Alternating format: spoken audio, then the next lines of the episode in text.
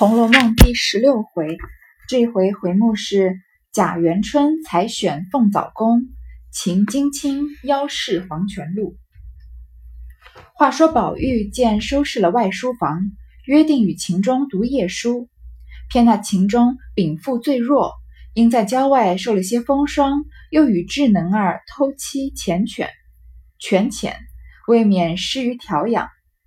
回来时便咳嗽伤风，懒进饮食，大有不慎之态，遂不敢出门，只在家中养息。宝玉便扫了兴头，只得负于无可奈何，且自静候大愈时再约。这里又要提到曹雪芹惊人的埋伏笔和前后对应的本事。还记得王熙凤在协理宁国府的时候很忙，贾宝玉和秦钟说呀，嗯，我们去看看凤姐在干嘛。秦钟问了一个我们大家都想问的对牌的问题嘛。然后那个时候，呃，想写王熙凤的一天，不是有一个下人来回事，说宝玉修外书房的事。宝玉听了凤，呃，宝玉还在像牛骨糖似的拧在凤姐身上，叫她赶快把外书房修好嘛。现在这是第十六回的第一句话，就是说宝玉收拾了外书房了。这样这样的话就不会让人觉得特别突兀，因为前面已经埋下了伏笔嘛。我们我们很顺的读到这里，就算想不起前面的伏笔啊，也不会觉得突然之间为什么突然讲到外书房的事呢？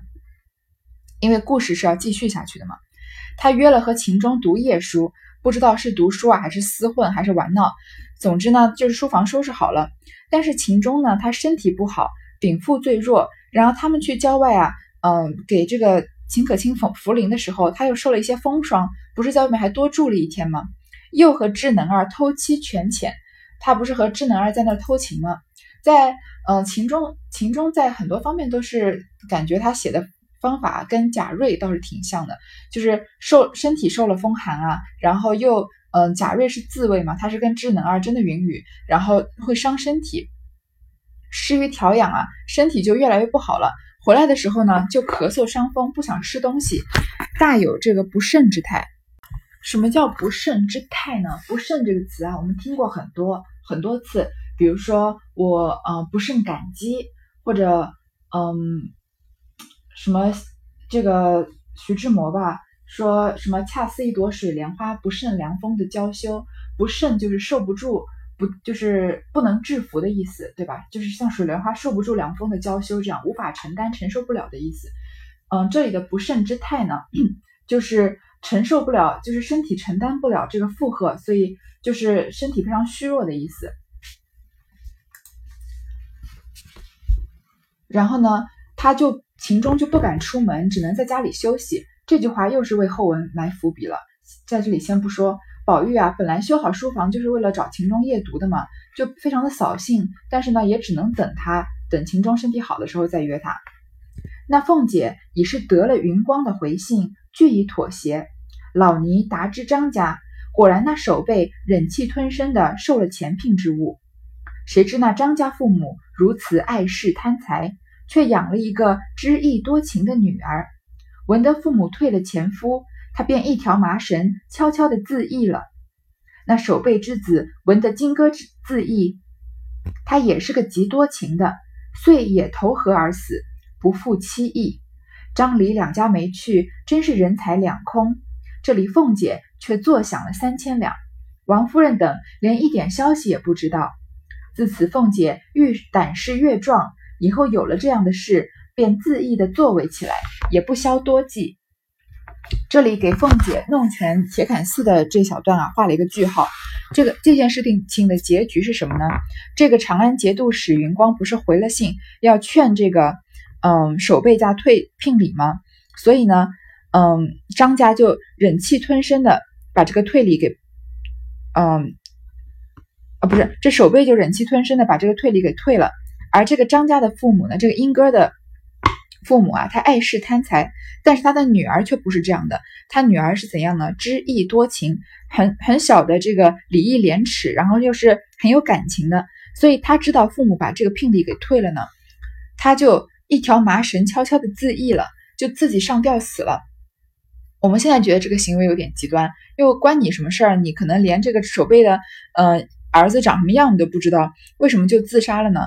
因为他知道这件事情是不符合礼仪的，他已经许给这个守备家的儿子，在名义上他已经是他的妻子了，所以，呃，人家说什么夺妻之仇不共戴天嘛，他自己因为父母这么的碍事，这么贪财啊，把他又再许给另外一家，他就觉得他这个这种是一种对他来说是一种奇耻大辱，他不能受这个屈辱啊，所以他就情愿自杀了。就情愿死，宁死不屈了嘛。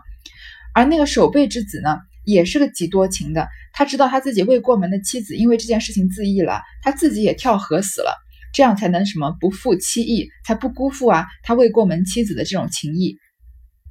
这件事情对他们来说是一对是一个很悲剧的结局。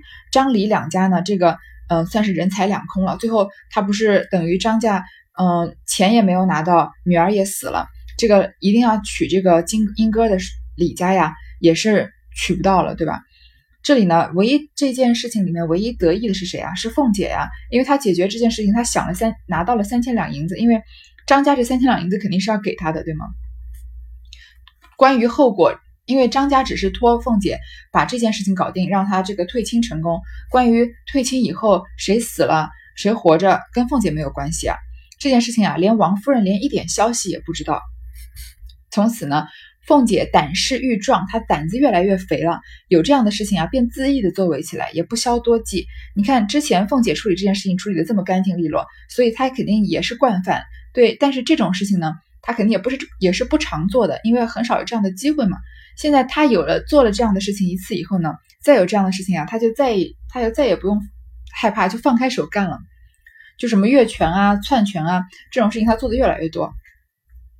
在这里啊，这个英哥，呃，这个金哥和这个呃守备之子这两个人啊，是不是也是算是王熙凤间接害死的？王熙凤在这件事情里面是，嗯，在他们的就是在他们的死之间啊，也扮演了一个重要的角色。我们恭喜王熙凤又喜提两条人命，她身上已经背了贾瑞这一条人命啊。这个金哥和守备之子两条人命也算是背在他的身上，后面王熙凤还要再背更多的人命，但是这里先不讲。一日正是贾政的生辰生辰，宁荣二处人丁都齐集庆贺，热闹非常。忽有门吏忙忙进来，至席前报说，有六宫都太监夏老爷来降旨。唬的贾赦、贾政一等等一干人不知是何消息，忙指了戏文，撤去酒席，摆了香案，起中门跪接。今天啊，是贾瑞的生，呃，是贾政的生日。呃我说到这里，顺便说一下，我在讲贾瑞之死的时候，那一章前面好像有一小段吧，都把贾瑞读成贾政了，不知道为什么，感觉这两个人有莫名的交集，但是其实是没有的。贾政是贾宝玉的父亲，贾瑞是寒门贾代儒的这个孙子了。所以今天是贾政的生日，因为他是这个荣国府实质上最大的嘛，名义上最大的应该是贾赦，所以宁荣两府的人呢，都来给他这个贺寿。突然有门吏外面看门的人啊，忙忙的跑进来，到席前报说谁来了呢？是六宫都太监夏老爷，肯定是皇宫里的一个太监来了。他来干嘛呢？来降旨的，来带皇帝宣旨的。这个时候你肯定你知道是好消息坏消息吗？你肯定不知道。你这个电视上常看的说圣旨到，有时候发出来的奉天承运，皇帝诏曰是好事情，你要升官了。有的时候可能你直接抄家就得死了，对吧？所以他们吓得贾政、贾赦一干人不知道是什么消息。首，你看他们在短短时间里做几哪些事呢？先指了戏文，让唱戏的人先别唱了，因为不知道是好事是坏事。再加上皇帝来了，你在那边演什么戏呢？对吧？撤去酒席，这个生日也不过了。然后呢，摆了香案，把这个呃供奉的东西摆好啊。然后起中门，不是我们之前不是说过，这个一般的大户人家的大门是不太会开的嘛？但是有这种情况的时候，这个大门肯定是要开的，把大门打开啊，跪着迎接。早见六宫都太监下手中乘马而至，前后左右又有许多内监跟从。那下手中也并不负诏奉侍奉斥，至檐前下马，满面笑容，走至厅上，南面而立，口内说：“特旨，立刻宣贾政入朝，在临近。”殿必见，在临近殿必见。说毕，也不及吃茶，便乘马而去了。贾赦等不知是何兆头，只得急忙更衣入朝。这个时候啊，太监这个下手中啊，已经骑着马来了。然后呢，前后左右有很多他的小太监跟着他。这个一般宣旨啊，不是很正式的，对吧？他就是拿着这个嗯卷成一卷的这个圣旨，把它打开，然后再这个奉天承运，皇帝诏曰嘛。但他不是这样，他比较不那么正式。他在檐前下了马，走到这个厅里面。然后呢，就没有特地拿圣旨出来，只是宣了一个口谕吧，说立刻宣贾政入朝，在临近殿皇帝的这个大殿里必见。这个必见呢，就是见陛下的意思，或者陛下要召见你的意思。说着呢，茶也不吃就走了。但是你看他是满面笑容的，所以可不可以就是能感觉到应该不是什么坏事。但是假设呢还不知道是什么什么兆头，应该这里写错了，应该是贾政啊，因为他宣的是贾政嘛。所以赶快就更衣入朝。这里啊，我们就《红楼梦》有很多地方有这种前后对应，虽然它没有特地的写，是真的对应。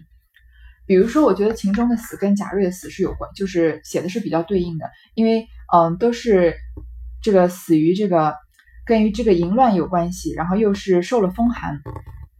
这里啊，这个夏太监来宣旨，不知道是嗯是好事还是坏事，你会不会想到这个甄士隐？他嗯他。他的老丈人嘛，甄士隐在出家以后，贾雨村回来，半夜急急的敲门，说要找这个老丈人，要找甄士隐的老丈人。然后他也不知道是好事还是坏事，很多地方啊写的都是挺相像的。有所以如果你仔细的读啊，前后有很多地方都是算是对应的。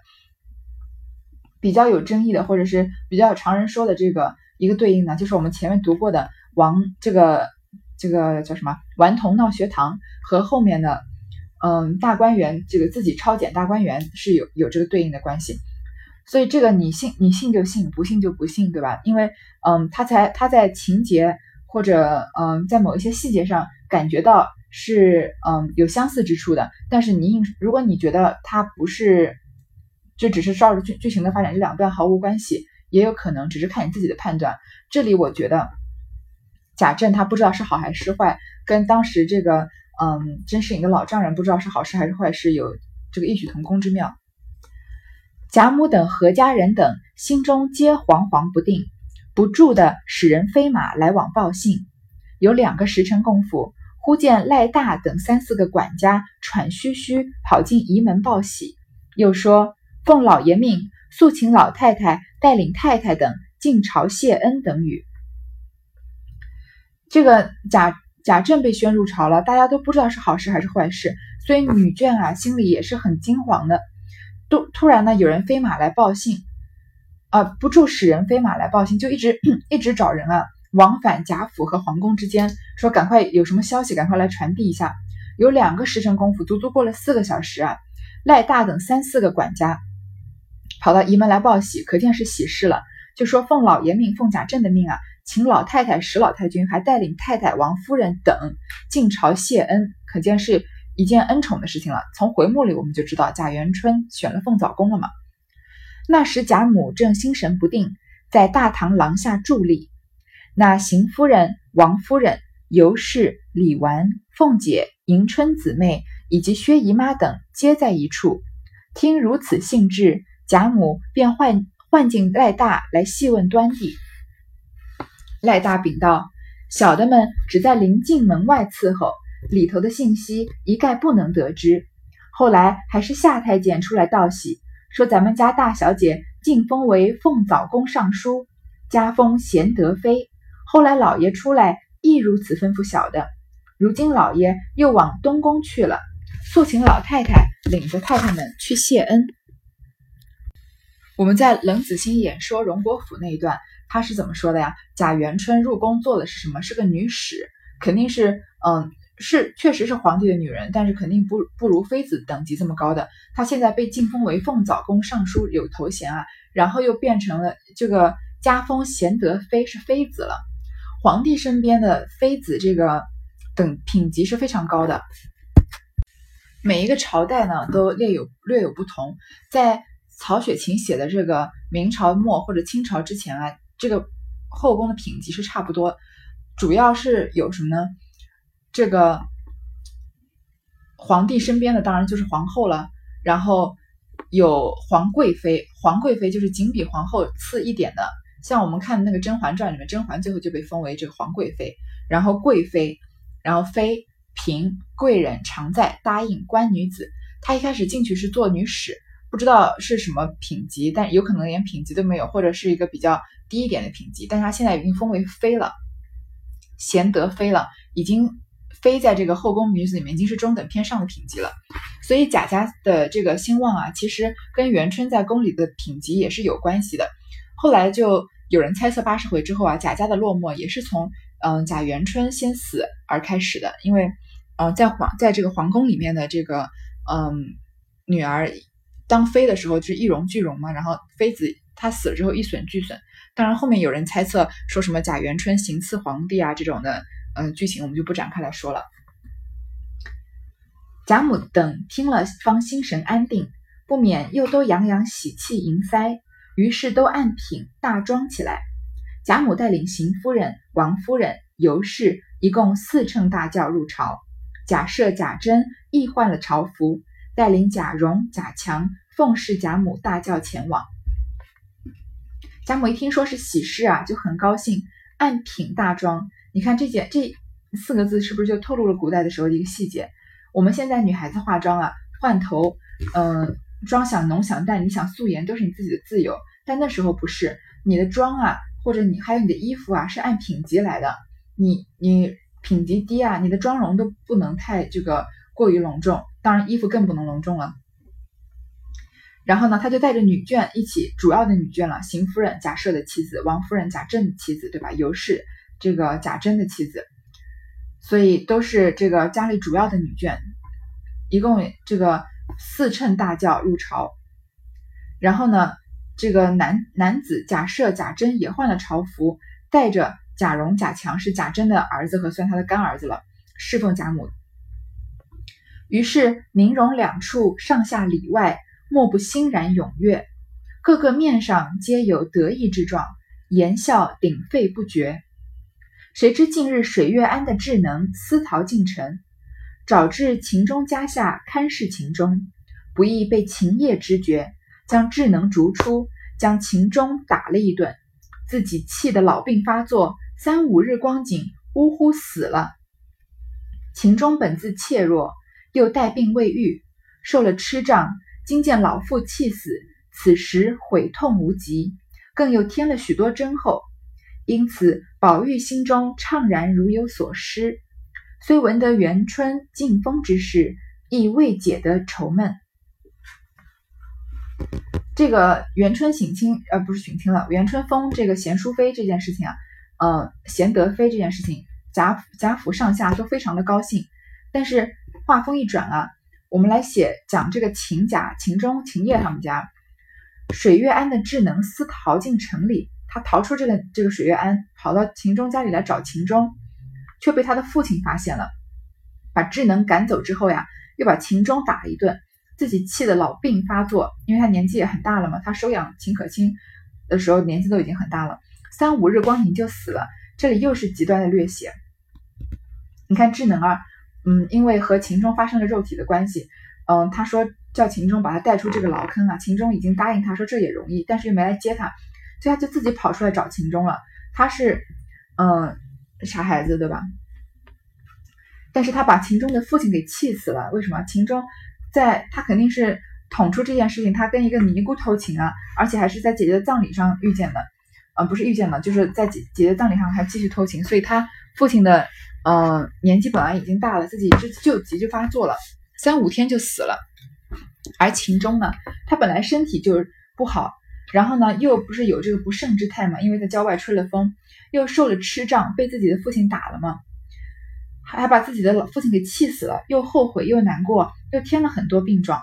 这里我又想到贾瑞了，这个贾瑞不是嗯被他的爷爷打了之后，在寒风里站了一夜，一定要补十天的书来，这是他的病一开始恶化的原因嘛。这里秦钟也是把自己的老爸气死了呀，本来就有点病根，然后又被打了，所以病越来越重。贾宝玉心里啊就很难过，因为秦钟是他的好朋友嘛。